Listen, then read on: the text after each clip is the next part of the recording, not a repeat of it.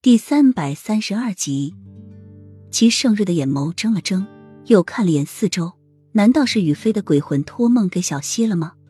看来要不了多久，小溪就会知道自己的真实身份。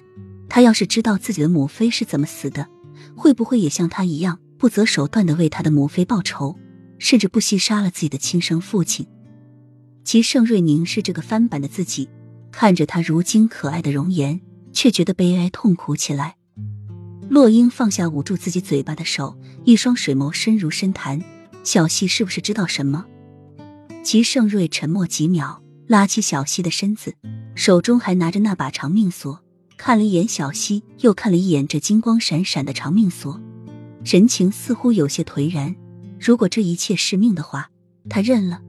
他终究还是要重蹈父皇和母妃的覆辙，将盒子中的长命锁挂到小溪的脖子上。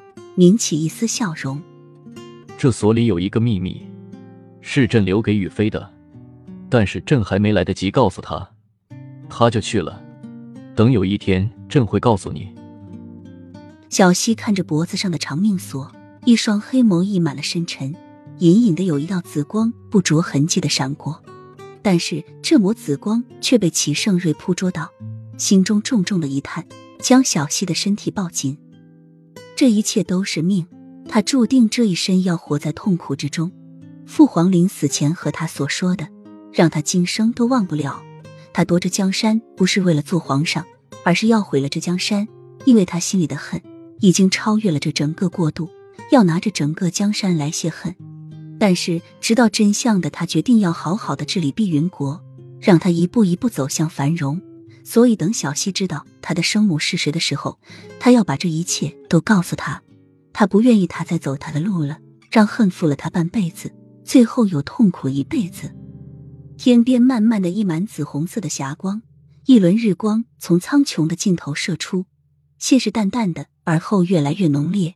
洛英坐在床前，看着太阳慢慢升起，直至整个天际都亮了。柳荣和绿柳静静的跪在洛英身后。跪了半夜，绿柳的脸色已出现了一丝惨白，腿跪得麻木。